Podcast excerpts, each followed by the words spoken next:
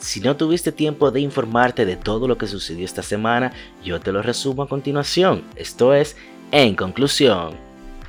Esta semana, lamentablemente, se registraron en suelo dominicanos varios accidentes e incidentes aéreos, siendo el más devastador el jet privado de Elidosa, en el que fallecieron nueve personas, la mayoría de una misma familia. El gobierno anunció que como parte de la reforma policial que lleva a cabo, le quitarán las escoltas policiales a políticos, empresarios, artistas y figuras públicas para que en lo adelante quien quiera seguridad tendrá que pagar un servicio privado. El gobierno también anunció que proyecta un aumento en el monto que paga de sueldos y salarios a los empleados públicos de acuerdo al presupuesto general del Estado para el año 2022. Esta semana fue relanzado el sistema de atención ciudadana 311 que permitirá a la población tener alcance a todas las instituciones del Estado en un solo punto de contacto, de manera que los ciudadanos puedan externar su impresión respecto a los servicios recibidos, presentando propuestas, sugerencias, quejas o denuncias. El Ministerio de Interior y Policía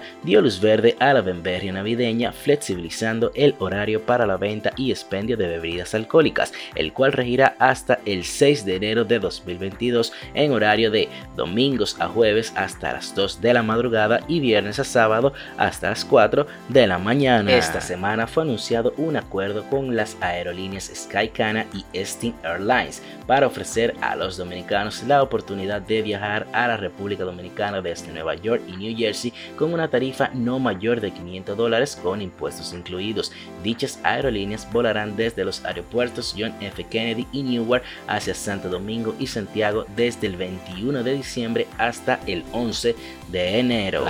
Power. El Senado de los Estados Unidos confirmó el sábado a la asesora del presidente Joe Biden, Yulisa Reynoso Pantaleón, como nueva embajadora del país en España y Andorra. Finalmente, y contrario a lo que muchos pensábamos, la República Dominicana no es el país más bebedor del mundo, según una encuesta en el que participaron 32 mil personas de unos 22 países, los principales consumidores de dicha bebida resultaron ser Australia, seguido de Finlandia y Dinamarca. Mm, bueno, hasta aquí la emisión de esta semana. Será hasta la próxima.